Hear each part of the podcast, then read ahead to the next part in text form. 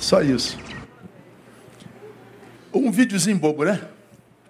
Mas para quem tem bons olhos, extrai dele lições preciosíssimas. Ei, mãe, vou achar Deus. Ele pega dois bolinhos, dois sucos de não sei de quê, e ele vai para uma praça e acha uma moradora de rua. Hello, morning. Ele começa a comer o bolinho dele. Quer? Claro que eu quero.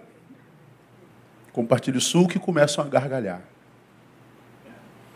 Ele volta para casa. A mãe pergunta: Achou Deus? Achei, mãe. E ele tem o sorriso mais lindo que eu já vi. Então o menino está dizendo: Eu achei Deus e o servi. E fiz com o meu serviço Deus sorrir. A mulher vai para outro banco e acha alguém necessitada, de cara fechada, e diz assim: Está rindo do quê? Ah, eu acabei de encontrar-me com Deus. E ele é mais jovem que eu imaginei. Fui servido por Deus.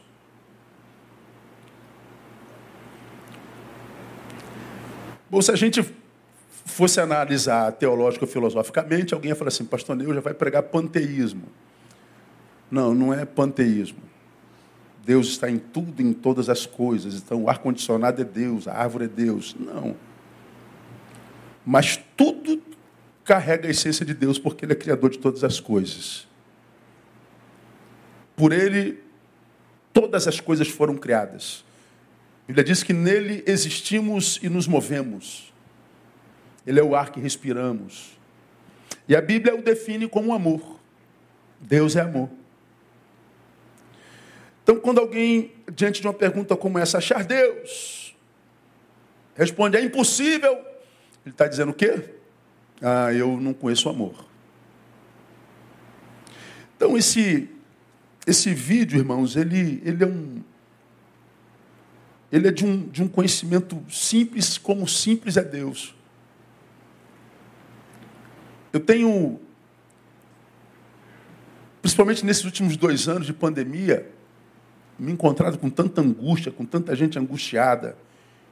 Tivemos tantos óbitos, tanta gente internada, tanta gente entubada, tanta gente enlutada, tanta gente que perdeu mãe, que perdeu pai, que perdeu irmão, perdeu filho.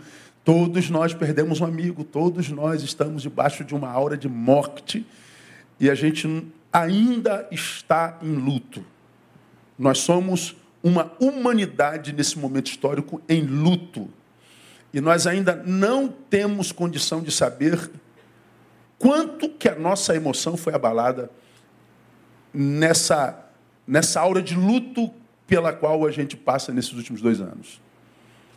Nessa angústia, muita gente fazendo a mesma indagação: onde é que está Deus, pastor? Por que Deus não faz alguma coisa, pastor? E a gente sempre responde a mesma coisa: Deus está fazendo. O problema é que, quando a gente diz que quer Deus, nem sempre é Deus que a gente quer. Quando a gente diz que está buscando a Deus, nem sempre é Deus que busca. Porque quando eu digo assim, ah, eu estou orando para o João não morrer. Aí, mesmo tendo orado, João morreu. Aí eu me revolto e digo: onde é que está Deus? É, Está aqui nessa trama. É, mas como é que ele morreu? É porque foi vontade de Deus. E onde é que ele está? Recompensando João com a coroa da vida e te dando força para suportar a sua ausência pelo seu Espírito Santo. Só que nós não nos conformamos com isso, porque o que nós queríamos não é Deus, mas nós queríamos que Deus fizesse o que a gente quer, mantivesse João vivo.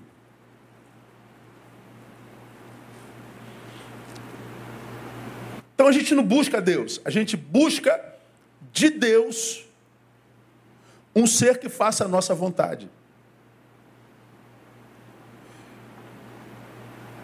Como Deus é muito mais inteligente do que a gente imagina, e eu tenho dito a vocês esses anos todos que a gente precisa respeitar a inteligência de Deus, Ele sabe o que nós vamos pedir antes da gente abrir a boca, não é o que diz a sua palavra? É ou não é?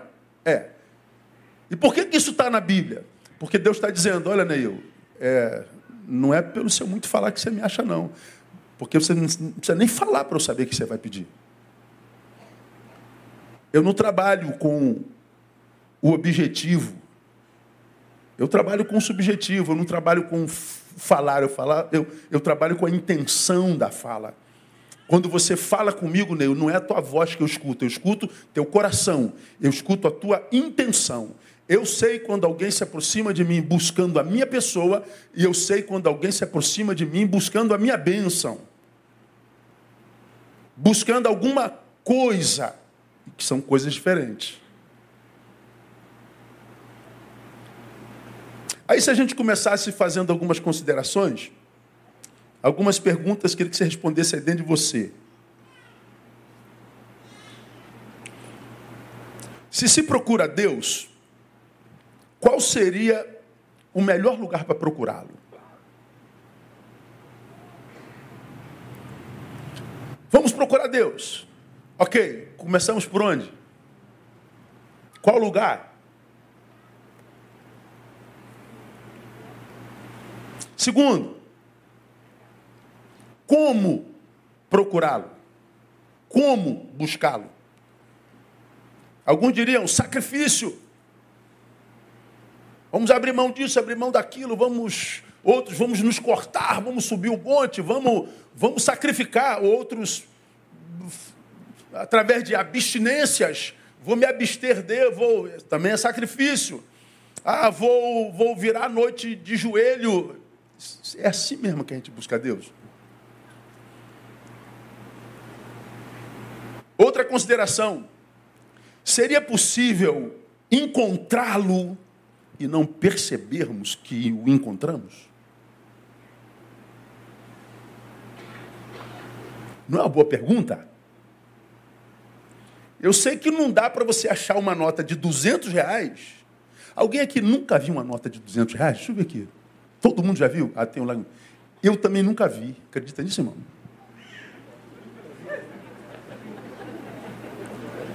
Então vamos baixar a bola. Será que é possível achar uma nota de 100 reais e não perceber que achou? Não dá. Se achou uma nota de 100 reais, você vai saber que achou. Mas a Deus, é possível achá-lo, encontrá-lo sem saber que nós o encontramos? Mas vamos mais a uma pergunta e a gente acaba as perguntas, ok? Ah, eu quero encontrar Deus. A pergunta é: para quê? Para que você precisa de Deus? Por que Deus?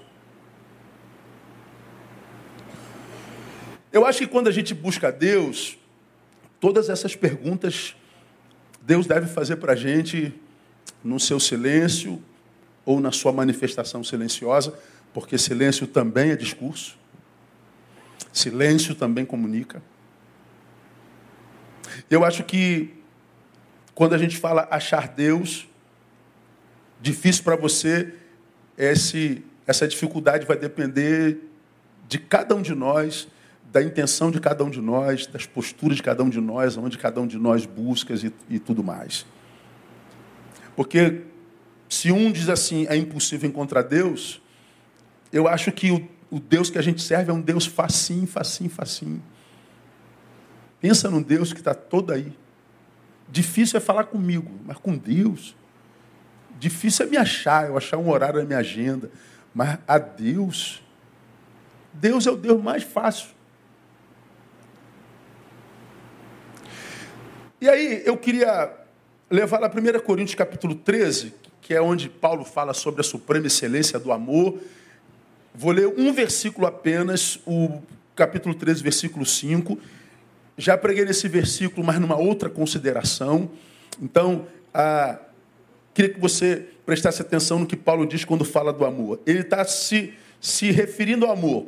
No versículo 5 ele diz assim: O amor não se porta inconvenientemente ou com indecência. E depois ele diz: Não busca seus próprios interesses. Não busca os seus próprios interesses. Não se irrita, não se peita mal e por aí vai. Eu queria parar aqui, ó. O amor não busca seus próprios interesses. E aí, a gente pensa em amor, no amor no contexto evangélico que diz, que define Deus como amor. Deus é amor. Então, se eu amo, eu já fui tocado por Deus. Só que o amor que é de Deus é um amor que tem algumas características. Uma dessas características é não busca seus próprios interesses. Então veja só, se o amor que é de Deus, quando me toma, diz que agindo em mim, ele me leva a buscar interesses, mas não os meus. Esse texto está dizendo que quando o amor de Deus, ou Deus de amor me alcança, a primeira coisa que esse Deus faz é me livrar do egoísmo. Primeiro, porque diz que esse amor é ativo, ele busca. Ele não é inerte, passivo. O que ele não busca são seus próprios interesses. O amor de Deus é um amor que se movimenta. É um amor que, que, que, que, que vence a inércia, que, que é vivo, que é pujante. Ele busca, só que diz o texto de forma saliente: não busca seus próprios interesses. Mas por quê? Faz com que o sujeito se anule? Não. Porque quando a gente está mergulhado no Deus de amor, no amor de Deus, nele nós temos todas as nossas necessidades supridas. E quando nós temos as nossas necessidades supridas, por causa desse amor, esse amor não nos faz sermos paralisados pelo egoísmo, pela inércia e engordarmos na sua graça. Não, esse amor faz com que a gente busque mais o interesse de alguém, não nosso. Então vou logo te dar uma dica.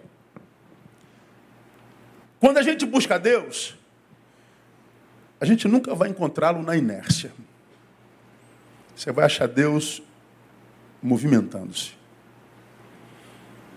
Porque mesmo Deus, quando se fez homem, Jesus de Nazaré, se definiu como: Eu sou o caminho.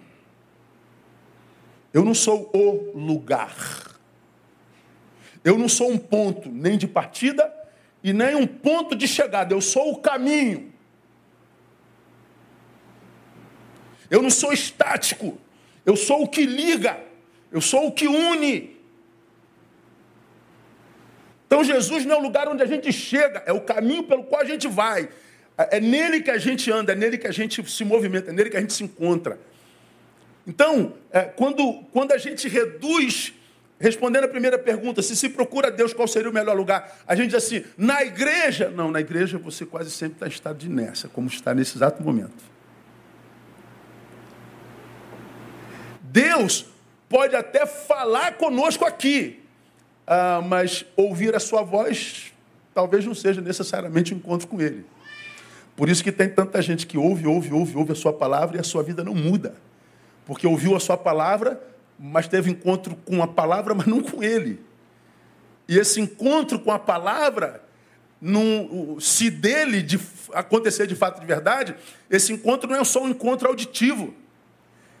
A gente, quando já preguei sobre isso aqui, quando a gente ouve a Deus, né, bem-aventurado aquele que ouve a minha palavra e a pratica, esse ouve é, é, é, é captar o som da palavra pregada, comprometer-se com esse som. Você lembra? Você vai se lembrar disso aqui. É, é como se eu dissesse para o Bronson: Bronson, fica de pé. O Bronson ouviu a minha voz e comprometeu-se com o que ouviu, ficou de pé. Porque o Bronson poderia sentar, sente-se, Bronson, e não se levantar. Bronson, por favor, fique de pé. O Bronson ouviu, mas não se comprometeu com a palavra ouvida. Permaneceu sentado. Então eu posso ouvir a voz de Deus e permanecer sentado, mesmo ele tendo me mandado levantar, eu posso ouvir a voz de Deus e me comprometer com a voz ouvida e ficar de pé. Então, quando é que eu ouvi a voz de Deus? Quando eu fico de pé. Quando eu obedeço. Então, quando a gente fala em buscar a Deus, a gente fala, sobretudo, de uma coisa que está para além da voz, que está para além de, de, de, um, de um ato específico, mas é algo que acontece no caminho. Esse menino, ele diz: Eu vou me encontrar Deus. Bom, olhando o, o, o início do vídeo, vai se encontrar com Deus, ele vai para uma igreja. Não, ele vai para a praça se encontrar com uma pessoa em situação de rua. E ele volta para casa dizendo assim: Me encontrei com Deus. Deus é a pessoa com quem ele se encontrou? Não. Deus é o Espírito que colocou no seu coração o desejo de pegar o pão e o suco e compartilhar com alguém que não tem.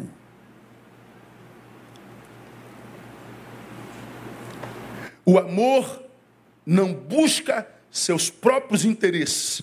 Então, quando esse Deus que é amor o amor de Deus me encontra, ele gera em nós esse espírito gerado no menino, que depois de agir, gera naquela mulher um espírito completamente diferente daquele antes do encontro com o menino. Havia um sorriso, havia uma aura de louvor e gratidão. Você já imaginou, irmãos, se os nossos encontros fossem todos assim? Toda vez que eu me encontro com você, você sai sorrindo, alegre, edificado. Toda vez que você se encontra comigo, eu saio sorrindo, alegre, edificado. Já pensou se os encontros humanos fossem todos. Pô, parece até piada, né? uma utopia, né? Que a gente só se encontra para brigar, né? A gente hoje, a raça humana só digladia. É, é, nossas relações são absolutamente tóxicas, nossas, é, nossas relações são, são perversas, são malignas. A gente se mata, domingo vem para a igreja. Quarta-feira vem para a igreja. Fecha o olho, canta, chora, cara. Eu fico imaginando Deus olhando para nós assim, meu Deus, desgraçado, ontem estava xingando a irmã de vaca. O, o pai daquelas crianças de vagabundo, safado, é, é miserável. E agora está aqui. Pô, cara. Por isso que eu digo, se eu fosse Deus, irmão, eu seria o diabo, que eu ia queimar vocês todos, assim, na, na, na hipocrisia, sabe? É, é, é, uma, é uma coisa de, de louco. Nós, nossas relações são tóxicas. Houve um tempo que a solidão é, era, era o mal do século, hoje é quase uma necessidade para a gente sobreviver. Porque os nossos encontros fazem mais mal do que a nossa própria solitude. Então, quanto menos capacidade relacional, menos de Deus em nós há. Então, quando a gente fala, eu, eu quero achar Deus, ótimo, Deus sabe quando é Ele mesmo que você quer. Mas se você quer achar Deus, acredite, não é se retirando, não é, é, é se poupando, é no caminho. Por isso que eu perguntei: será que é possível encontrá-lo e não percebermos? Claro que é possível encontrá-lo e não percebermos. Porque você se lembra, uma vez eu estava aqui, ó, nesse santuário aqui, o corpo aqui de uma irmã, estava aqui embaixo, velando o corpo de uma irmã, que tinha quatro filhos. Um deles morreu violentamente. Na hora que o corpo ia para Jardim da Saudade, a mãe se debruça em cima do corpo, segura o corpo e começa a gritar. Não, não, meu filho, não. A minha vida acabou, minha vida acabou, minha vida acabou. Os outros três filhos aqui, ó. A minha vida acabou, minha vida acabou, minha vida acabou. Minha vida acabou. Os três filhos se afastaram. Eu fui por outro lado do caixão, botei. A senhora tem três filhos olhando para a senhora aqui. Dá uma olhada para eles. Ela parou de gritar na hora.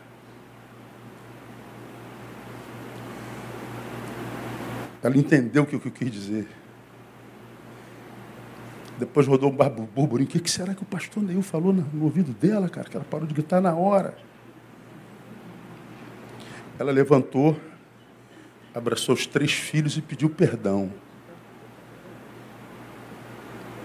Porque se a morte de um filho representa o abandono de um Deus malvado, O que é a existência de três filhos? É a graça de um Deus bondoso. O problema é que a, a forma como a gente lida com a vida, a vida vai nos amargurando, a vida vai adoecendo o nosso olhar, a nossa capacidade de diagnosticar. E a gente, como eu acabei de dizer, a gente passa a ver a vida como nós somos e não como ela é. A gente vê as coisas como nós somos e não como as coisas são. E aí a gente tem uma visão completamente distorcida da vida. E Deus pode estar nos abençoando com a sua presença e a gente não percebe. Porque a gente imagina que a presença de Deus é vitória sempre, que a presença de Deus é, é, é, é, a capacidade de não viver antagonismos, de não viver angústias. Não. Deus se manifesta nos dando força para passar pela angústia. Então, alguns, alguns saberes que a gente pode tirar desse texto e também do, do exemplo desse menino. Primeiro, se você de fato deseja encontrar Deus, certamente você já o encontrou. Ah, mas eu não vi não, pastor, eu sei.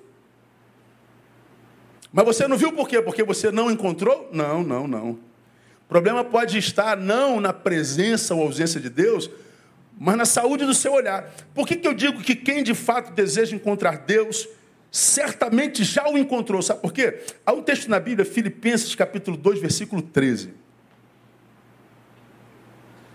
que eu e você conhecemos bem, que diz assim, ó, porque Deus é o que opera em vós, tanto o querer como o efetuar, segundo a sua boa vontade. Então, o, o apóstolo está dizendo, Neil, Deus é o que opera em você. Opera o quê? O querer.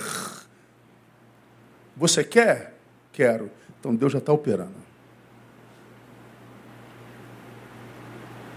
Então vamos entender o que, que, que você está dizendo. Ah, eu quero água. Então Deus está operando o querer. Eu bebi água, efetuei. Deus é o que opera o querer e o efetuar. Mas veja só, para a maioria de nós, Deus só é Deus se a água chegar. Mas à luz desse texto, Deus já é a sede que eu tenho. Deus já é a vontade que eu tenho. Você tem vontade de se encontrar com Deus? Tenho, pastor. Então Deus já está operando na sua vida. Deus já está agindo em você.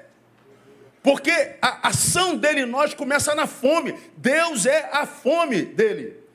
Deus é a sede dele. Mas, pastor, e cadê o pão? Você já está com fome? Tô. O pão vem. Porque Deus só dá pão à proporção da fome que a gente tem dele, irmão.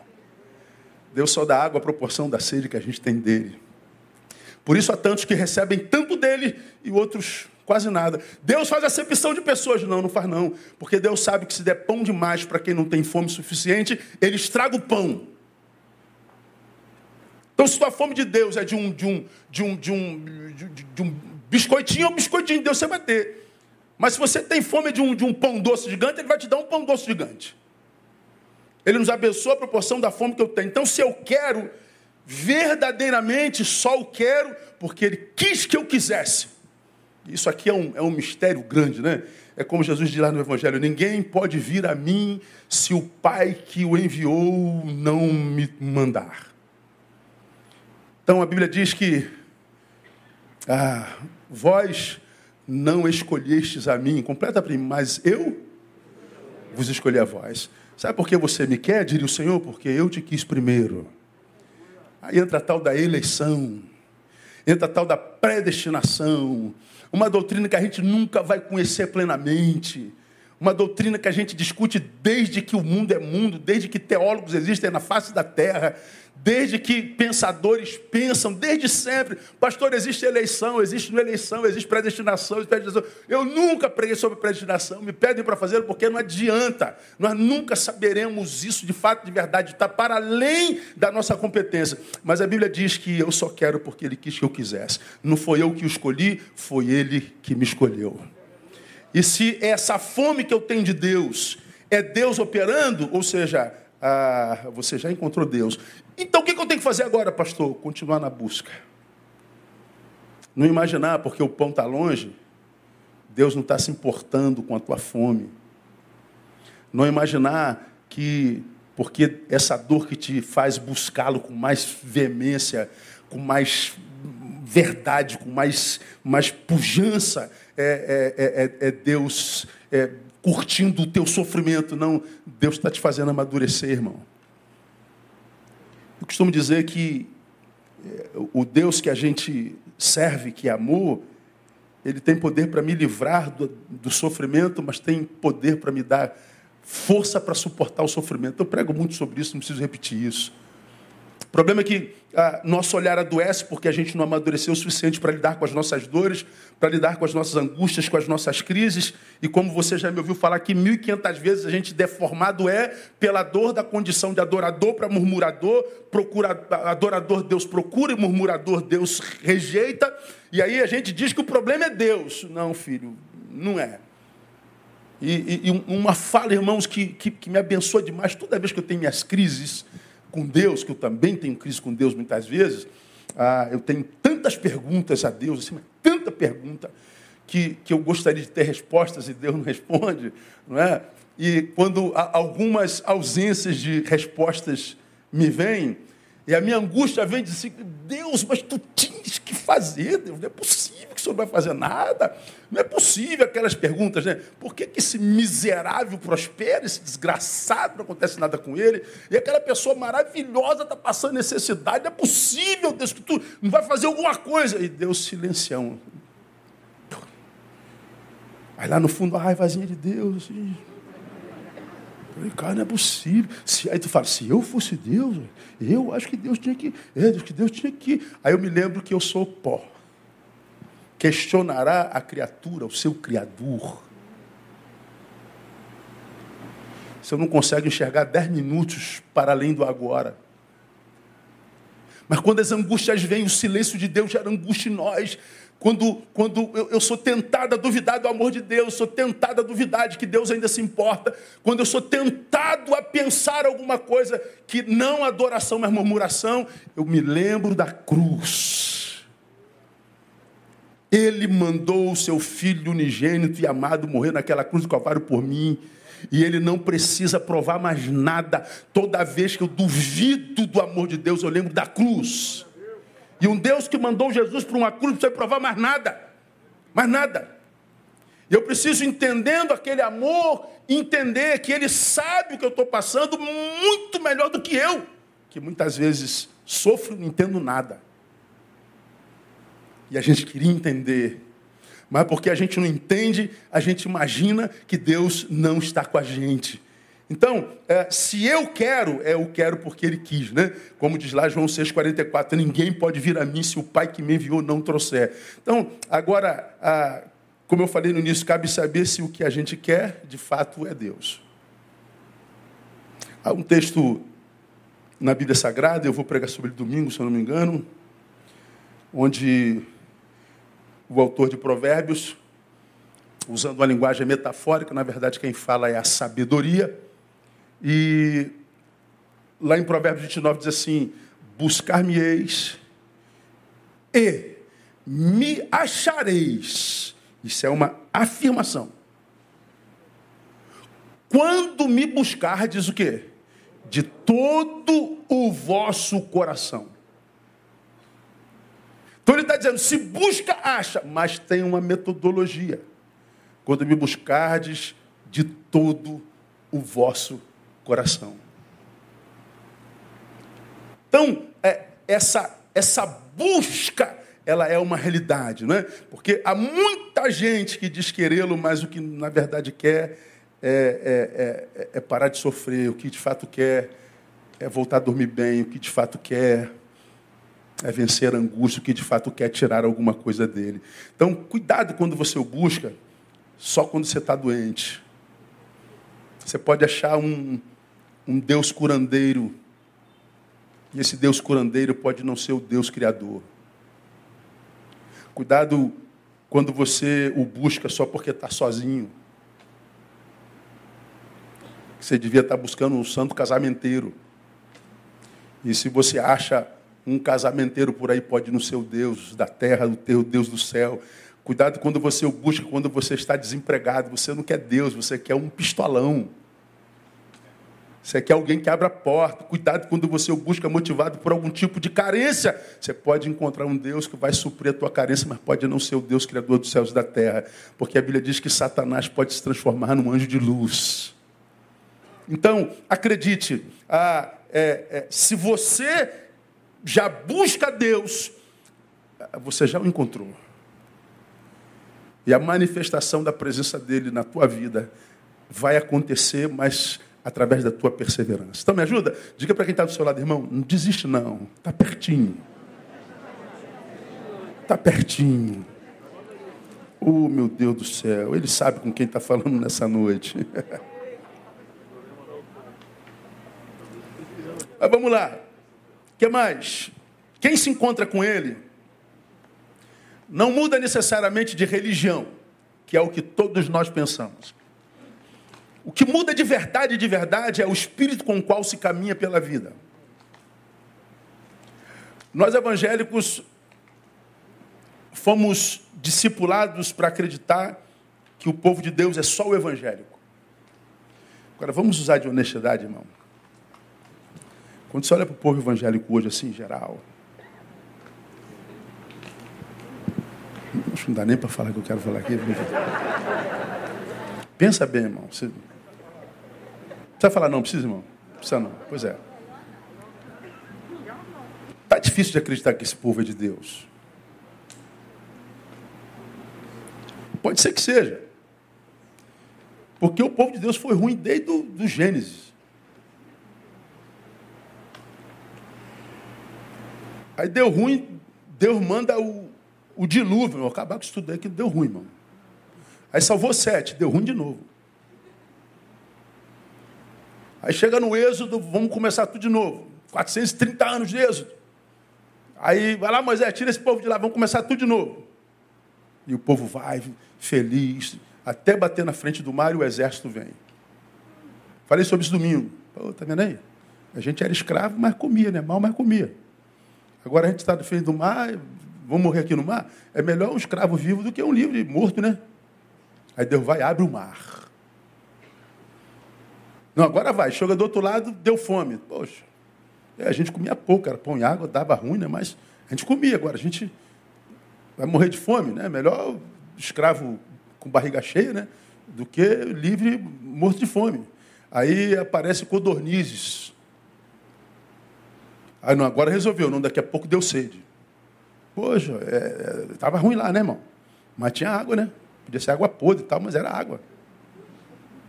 Aí daqui a pouco Deus fere a rocha e mata a sede dos miseráveis. Não, agora resolveu, aí deu fome de novo. Reclama de novo. Aí brota pão da terra. Deus vai fazendo milagre, milagre, milagre, milagre, milagre. E o povo reclama, reclama, reclama, reclama, reclama, reclama. É um povo que nunca está satisfeito. Porque é um povo que acredita acreditar, conhecer a Deus, mas que na verdade acredita que esse Deus só é Deus quando ele faz o que eu quero. Não há Deus na ausência. Qual a consequência disso? O mesmo povo que Deus amou, tirando de 430 anos do cativeiro, foi o Deus que não permitiu que esse povo entrasse em Canaã. Porque o povo que saiu do cativeiro morreu no deserto. Dos que saíram do cativeiro, só entraram dois em Canaã: Moisés e Caleb. Tudo mais morreu no deserto.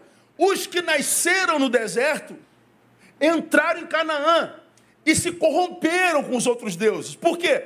Porque os que nasceram no exército não conheciam cativeiro.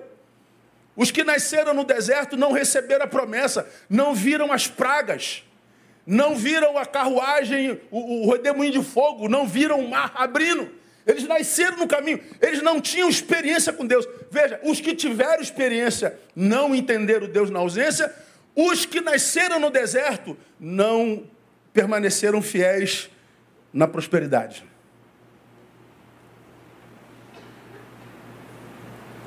Quando a gente conhece a Deus, e é Deus que a gente busca, A gente acha Deus na ausência e a gente acha Deus na presença.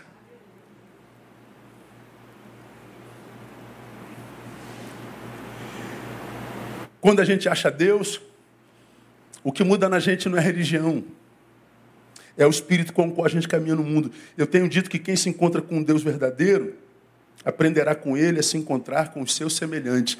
É esse garotinho. Eu vou ali fazer o bem. Para quê? É porque eu sou do bem.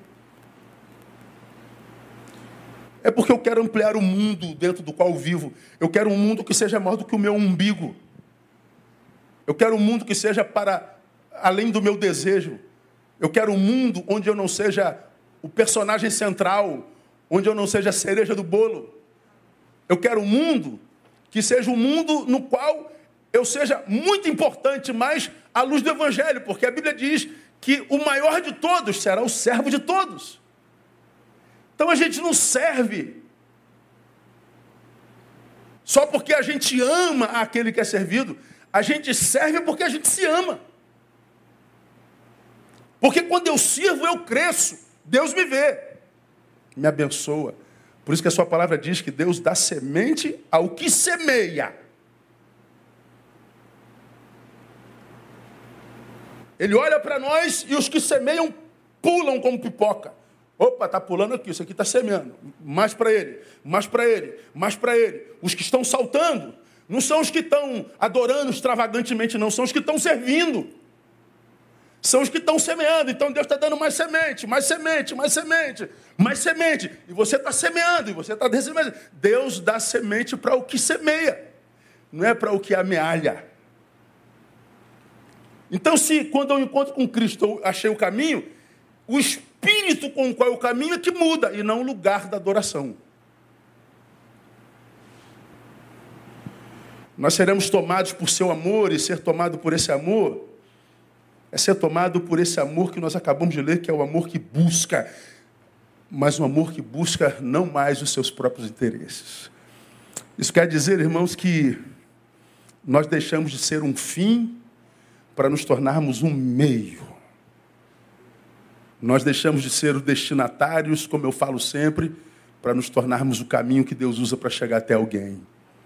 E aí a gente percebe Deus passando por nós. Esse amor de Deus, como eu já falei aqui, ele muda o, o, o eixo existencial da vida de quem, de quem o acha, de quem o possui. Né? Quando o homem não conhece o amor de Deus, ele, esse homem, ele, ele, a sua existência gira em torno dele. A gente só quer se dar bem, a gente só quer dar certo. A gente gira em torno dos nossos próprios interesses. A nossa vida se resume nesse eu para si. Quando esse homem é batizado no amor de Deus, esse eixo existencial muda. Se não muda, ele vai incluindo outras pessoas, é como um liquidificador que vai tomando tudo. Ele vai se misturando e a sua influência vai sendo percebida e por onde ele passa vai melhorando a vida de alguém. Irmão, se, se, se a gente quer Deus, a gente tem que entender que a gente tem que vencer o egoísmo. A gente tem que vencer a, a verborragia. A gente tem que vencer a religiosidade que fez da gente frequentadores de templos e de cultos e de reuniões coletivas. Temos que nos tornar um, um, andorinha que está tentando apagar o incêndio da floresta, que é chamada de ridícula. Você acha que você vai conseguir apagar o incêndio, o andorinha idiota? Não, mas eu estou fazendo a minha parte.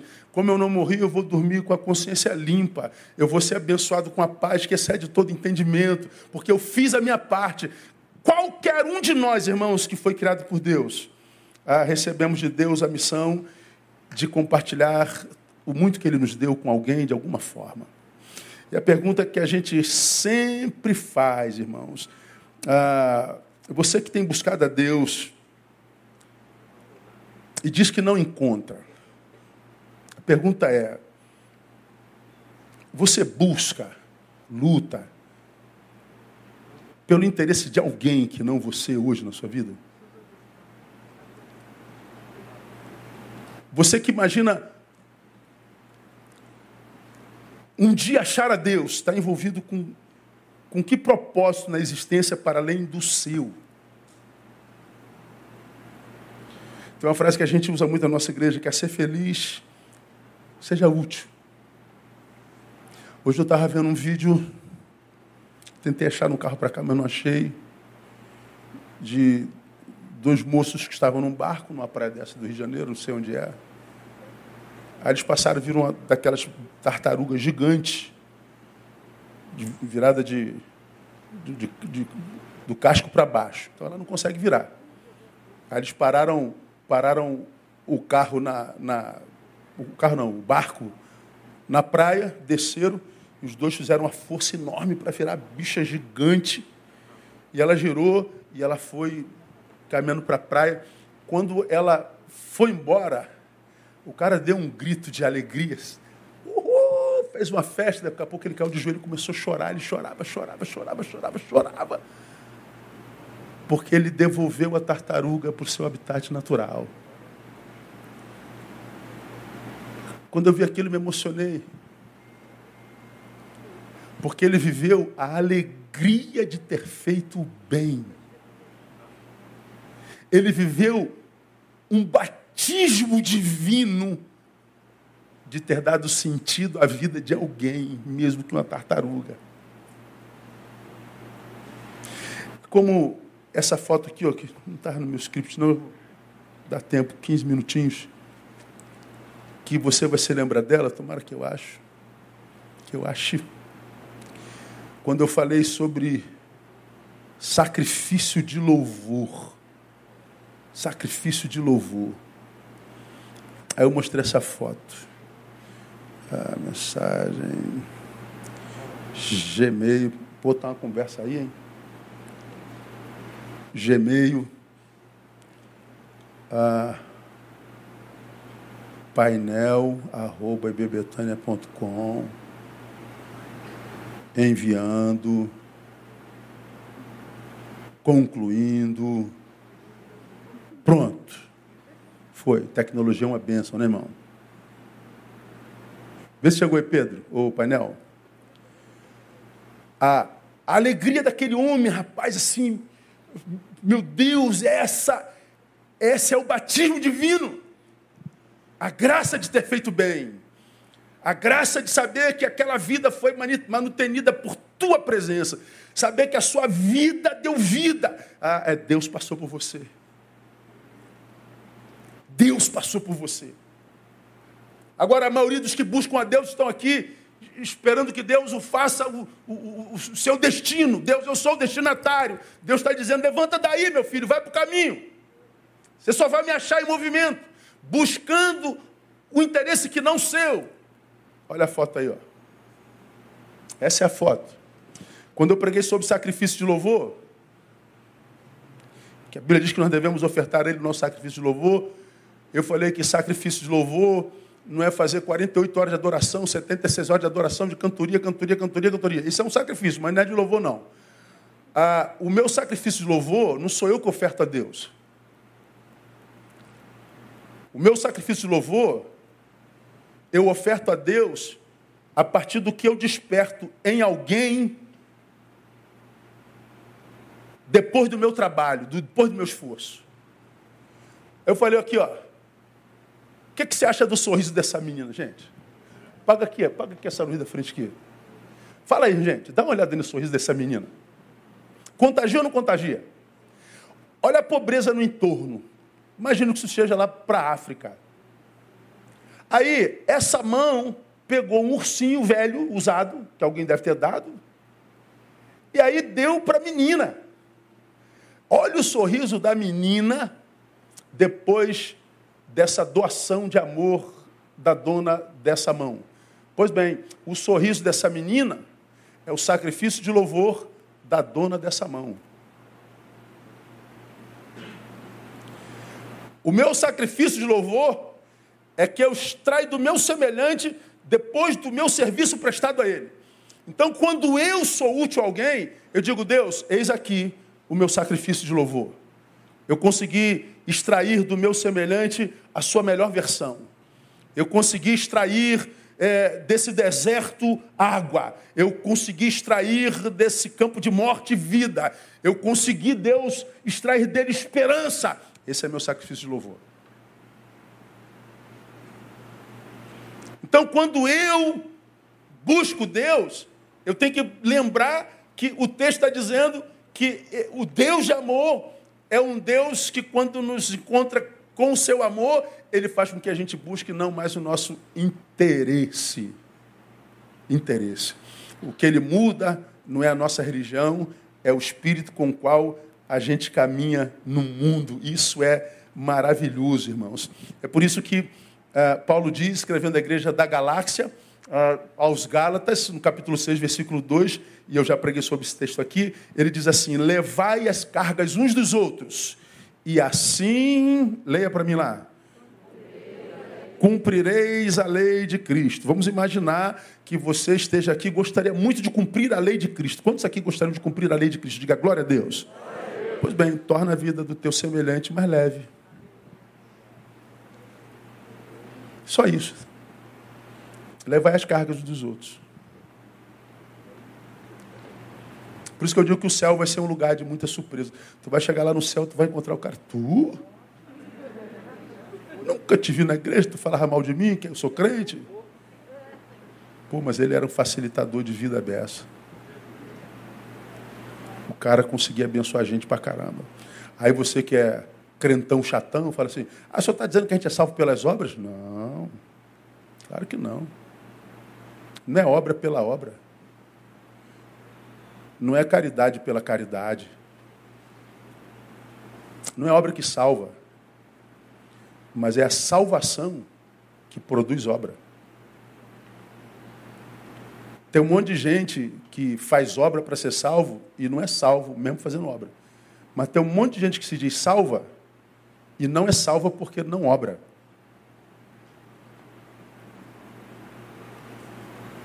Então, eu não sou salvo pelas obras, mas para as obras sim. E quando de fato eu sou salvo, ou seja, me encontrei com Ele, é impossível que eu não produza bem, que eu não faça bem, que eu não seja agente do bem, que eu não seja um pacificador, como diz a palavra. Que eu não me regozijo com a injustiça.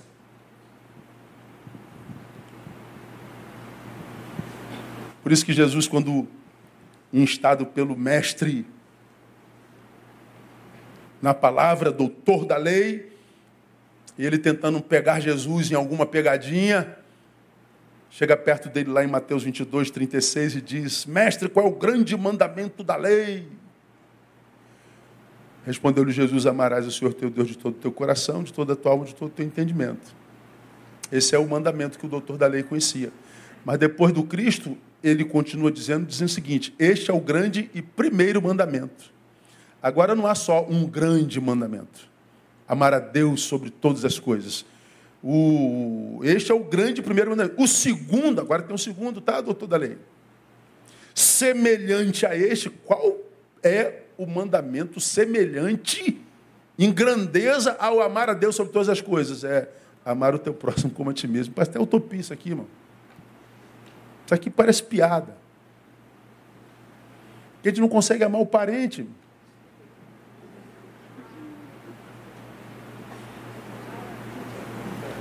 que a gente vê é só litígio, é só briga. Vocês brigam por tudo. Tudo se mete, tudo comenta, tudo critica, conhece a história pela metade, não sabe da missa ao terço. Perdemos a competência de viver silêncio.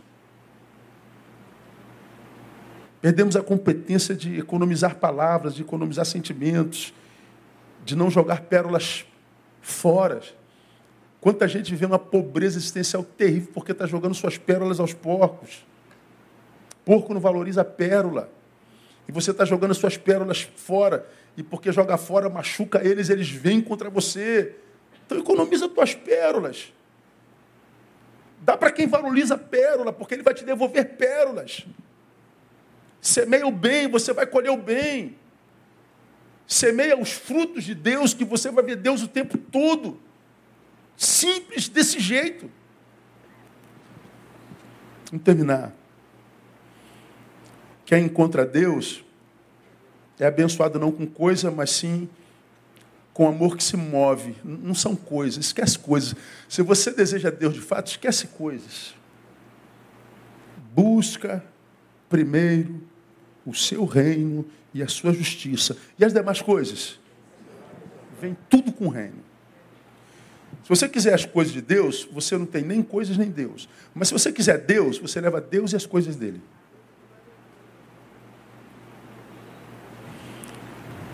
E o que Deus tem preparado para os seus, para os que o amam, não são coisas.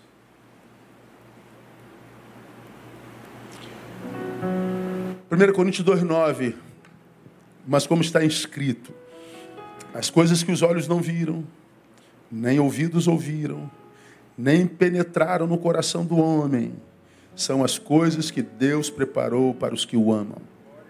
Quantos aqui é um a Deus, diga eu te amo, Jesus. Então, ele está dizendo, pois bem, filho, se você me ama, o que eu tenho preparado para você, teus olhos não veem. O que eu tenho preparado para você, os teus ouvidos não ouvem.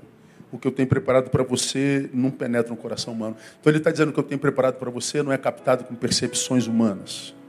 É transcendente. Se manifestam espiritualmente. Ah, mas eu não posso ver sem coisas. Se Deus te alcançou com seu amor e o seu amor respondeu ao amor de Deus, não vai te faltar coisa alguma. Como diz Deuteronômio 28, a gente não corre atrás das bênçãos, as bênçãos correm atrás da gente. O problema é que nós fizemos quase que um sinônimo de Deus e coisas, Deus e bênção. Deus e não dor, Deus e não angústia, Deus e não amargura. É como que se, quando, quando, quando a gente se encontra com Deus, a nossa humanidade é blindada e a gente está livre das sequelas de ser. Não está, não. Todas as coisas sucedem igualmente a todos. Então a diferença entre um homem de Deus e uma pessoa que de Deus não é, não é o que acontece a ele, mas como a gente reage ao que acontece a gente. É como a gente reage. E como eu já disse aqui algumas vezes, e é uma, uma analogia que eu guardo demais, Jesus está no barco com seus discípulos. O mar se revolta. Desespero no barco. Vamos afundar, vamos morrer. Jesus está lá no porão fazendo o quê? Babando. Todo mundo lá em cima desesperado. Vamos morrer, vamos morrer, vamos morrer. Joga tudo para fora do barco, vamos tornar o barco mais leve. Uma correria danada, um vucu-vucu danado, uma barulheira danada. Jesus dormindo. Deus está nesse barco ou não, meu Deus do céu? Tá, mas está dormindo, pastor, porque ele não faz nada, não estou vendo ele. Mas como ele era Deus presente, ele era homem naquela época, os caras revoltados com a paz de Jesus, vão lá, acordam Jesus quase que com raiva, como eu já brinquei aqui. Eles devem, Jesus devia estar deitado aqui. Eles Pô, acorda aí, Jesus, em nome de Jesus, está amarrado, que sono do capeta é esse aí? Você não está vendo a gente está amarrado? Que é isso, cara? Você não se importa? Aí Jesus acorda, oi, o que foi? O barco está afundando, cara, faz alguma coisa. Aí Jesus vai lá na frente, ô, ô vento, cessa, marcha, quieta aí. Aí o, o crentão fala assim, está vendo? O poder de Deus para acalmar a tempestade e para... Não, você já aprendeu aqui, o poder de Deus ali não foi manifestado acalmando tempestade o mar. É, o poder de Deus foi manifestado gerando uma maturidade que não permitisse que nenhuma tempestade o fizesse perder o sono. O poder de Deus manifestado estava no sono de Jesus. E não no acalmar a tempestade. E você e eu sabemos que nós estamos no barco da vida. E nem sempre as tempestades passam quando a gente quer. Nem sempre as tempestades passam quando a gente ora. Nem sempre as... o mar cessa nem sempre o vento para de soprar. E a gente diz: Deus não está no barco, não. Cadê? Onde é que eu acordo ele? Não, não é assim que o poder de Deus se manifesta, não. É o poder de Deus, ele vai se manifestar te dando uma paz. Que mesmo no meio dessa tempestade você vai dormir. Mesmo no meio dessa tempestade você vai viver uma paz que excede todo entendimento no meio dessa tempestade, onde está todo mundo querendo se matar, miraculosamente você vai ter equilíbrio para se posturar. É só para quem conhece a Deus.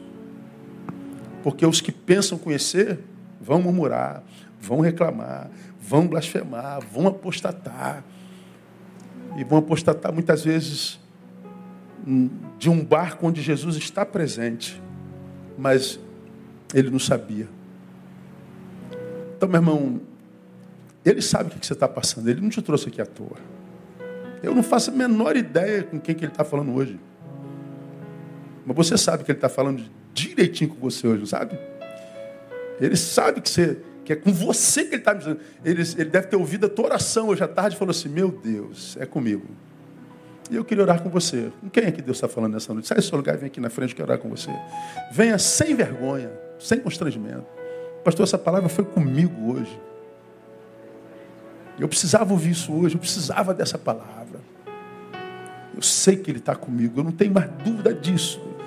Duvidei sim, eu, eu, eu, me aborreci com o silêncio de Deus, mas hoje eu entendo. Eu entendo. Vem, espalha assim para o pessoal chegar né, para lá. Isso. O da câmera. Sobe aqui da câmera, sobe para cá. Vem, vem, vem, vem.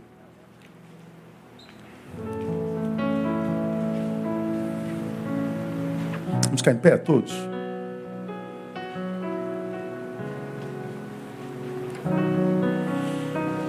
Aleluia. Vem cá, pastor Tim, você vai orar. Tim precisava ouvir isso também. Tim é meu, meu brother lá da América. Tá, tá se cuidando no Brasil. Deus foi bom hoje contigo, hein, cara?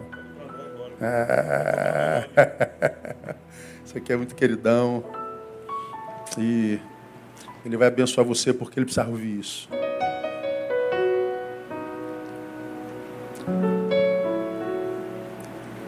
Nosso Jesus está no barco, irmão.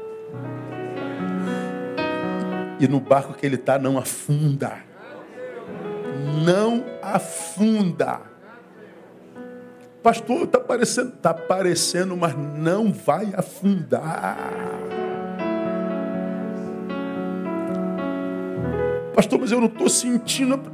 Você não precisa sentir. Ele disse que estaria com você, então ele está. Então volta lá e vai lutar a tua guerra, vai lá e vai tentar de novo, e vai lá e diz: Eu vou permanecer, eu não vou desistir.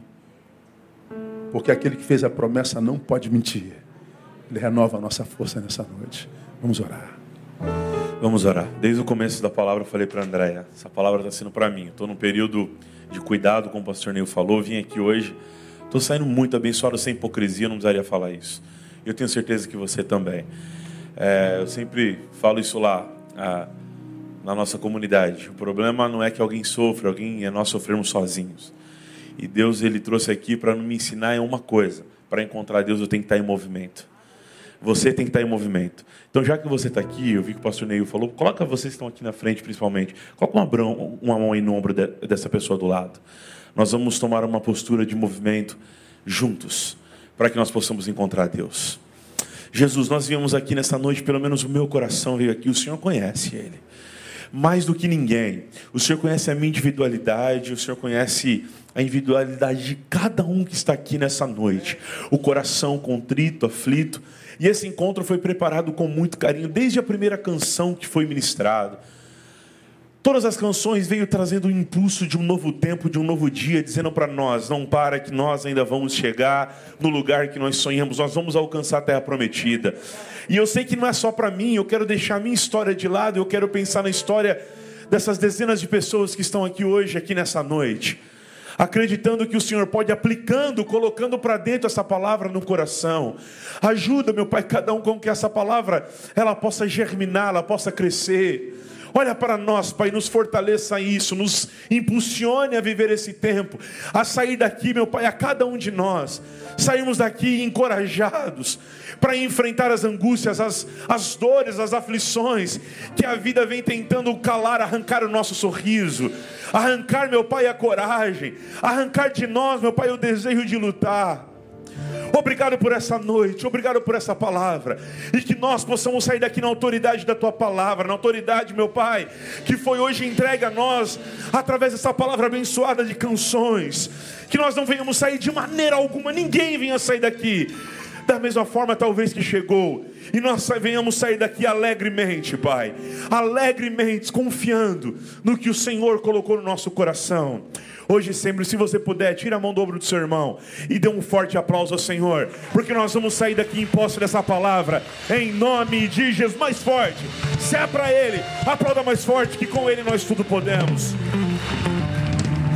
Vão com Deus, Deus abençoe vocês. Vão renovados na esperança, na fé